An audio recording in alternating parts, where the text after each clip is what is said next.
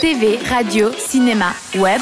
Média 7 sur cette radio. Bonjour, bonsoir, bienvenue dans Média 7, merci d'écouter cette radio. Bienvenue à vous si vous en avez marre d'écouter radio anxiogène ou si vous en avez marre de regarder On va vous faire stresser TV. Vous êtes au bon endroit puisqu'ici on ne va pas parler du fameux virus qui se promène par chez nous. Malgré tout ça, j'espère que vous avez passé une excellente semaine, un bon vendredi 13. Vous êtes prêts maintenant à passer un fabuleux week-end. Normalement la neige c'est fini pour cette année, mais avec tout ce qui nous envoie dans le ciel, il n'y a plus de saison, on sait jamais ce qui peut arriver. Mais ce qui peut arriver maintenant pendant une heure, ça on sait. On va parler de deux nouvelles séries qui arrivent, une sur Canal ⁇ et l'autre sur Netflix, de la télé-réalité et du sexisme, des Marseillais aux Caraïbes et d'un éclair de génie, et oui c'est possible, les studios Ghibli aussi, on sait maintenant pourquoi les films sont arrivés sur Netflix. Mais avant de commencer, une page s'est tournée pour nos amis qui mangent du fish and chips. Le prince Harry et sa femme Meghan ont honoré lundi leur dernière obligation royale avant de commencer une nouvelle vie au Canada. La reine avait rendez-vous dans l'abbaye de Westminster pour une messe à l'occasion de la journée du Commonwealth, mais tous les regards étaient tournés vers son petit-fils Harry, qui s'apprête à retourner au Canada, tuer des grizzlies et couper du bois pour vivre une vie comme les autres.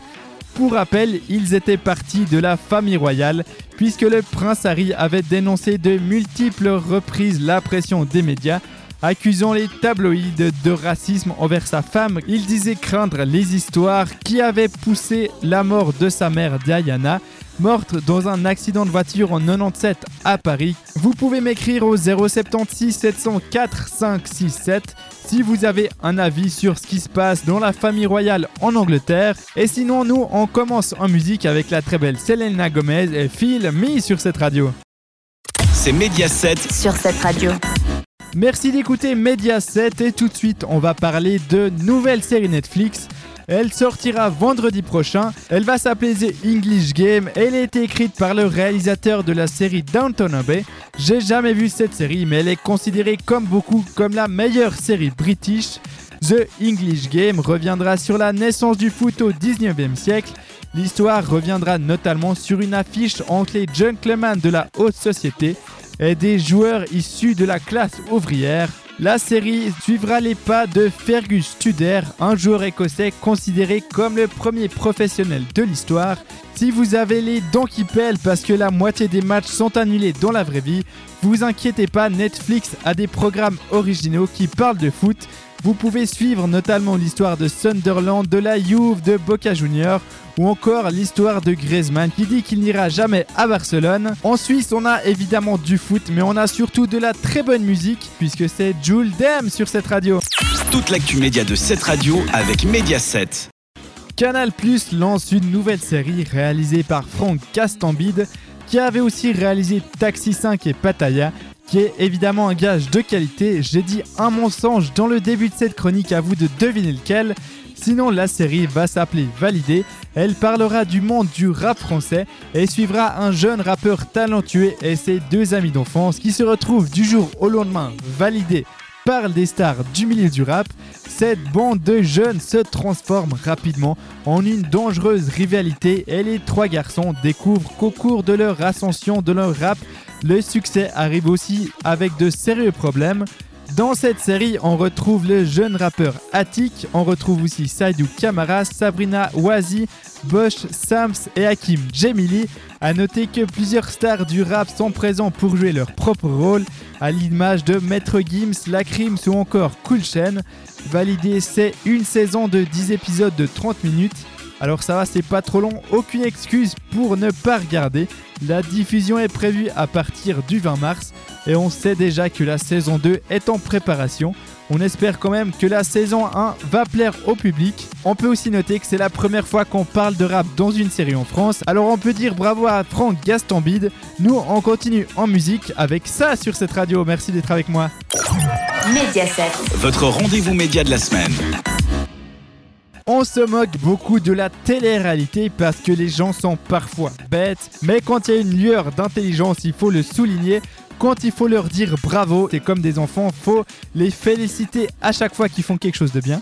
C'était cette semaine dans les Marseillais sur W9. Il devait y avoir un match de catch. La jeune femme s'appelle Maeva et c'est à ce moment-là que ses neurones ont décidé de palpiter.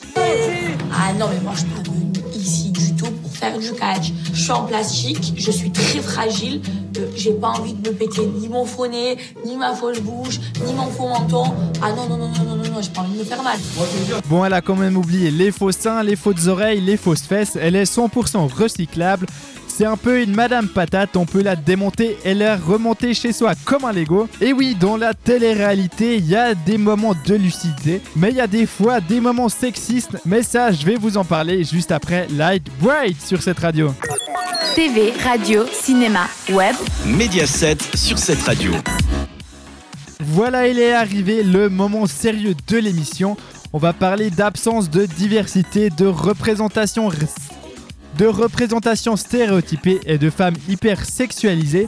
C'est ce que ressort l'étude réalisée par le Haut Conseil à l'égalité femmes-hommes. Les émissions de télé-réalité valorisent d'un côté l'hyper-féminité des femmes et de l'autre l'ultra-masculinité des hommes. Sur plusieurs mois en 2019, une quinzaine d'épisodes de trois émissions phares, Les Marseillais contre le reste du monde, Les Anges de la Terre-réalité ou Colanta, la guerre des chefs ont été regardés. Oui, parce que quand on pense à télé-réalité, on pense souvent directement aux Anges ou aux Marseillais. Mais Colanta, Pékin Express ou Top Chef, c'est aussi de la télé-réalité. Alors, premier constat, ces émissions traitent majoritairement de clash et de compétition entre les candidats. Après, bon, Colanta, la base de l'émission, c'est la compétition entre les candidats, donc pour l'instant, ça va. Premier point sexiste, selon l'HCE, il règne une forte culture de la virilité avec des hommes forts, musclés qui ont la gagne et des femmes considérées comme susceptibles de plaire aux adversaires et donc de créer des rivalités. Dans Colanta par exemple, rares sont les épreuves gagnées par des femmes, sauf les épreuves de virilité et celles effectuées par des binômes.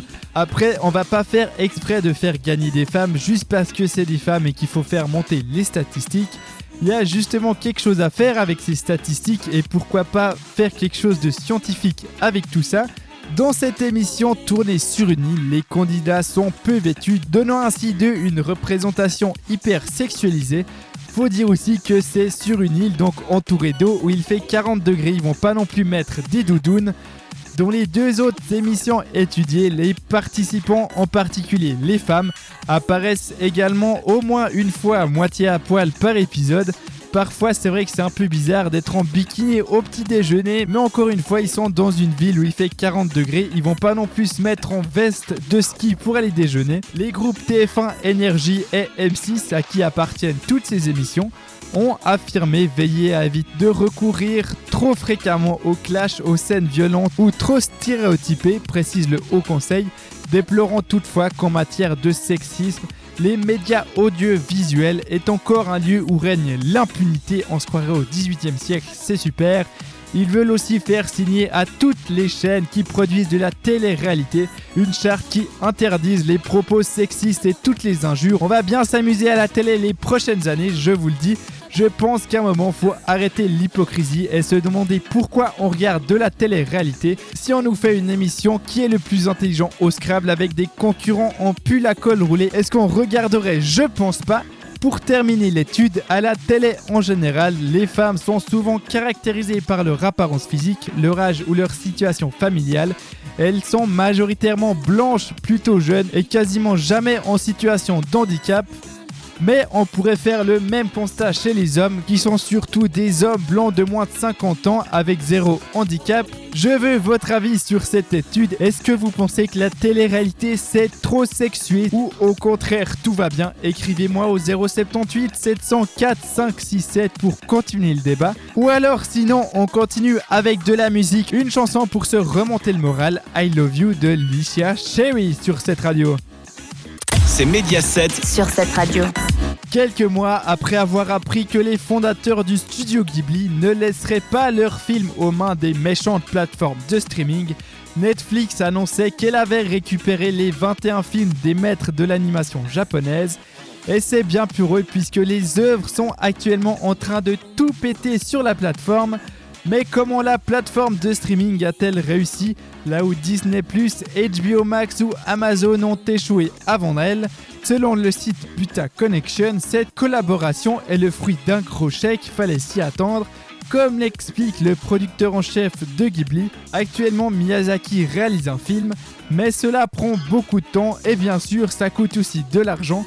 Je lui ai dit que je pouvais avoir un gros chèque pour finir le film et il a répondu je peux raisonnablement pas refuser l'offre. À la base, Princesse Mononoke devait être le dernier film réalisé par Miyazaki, mais après son succès, il a fait Le voyage de Shihiro.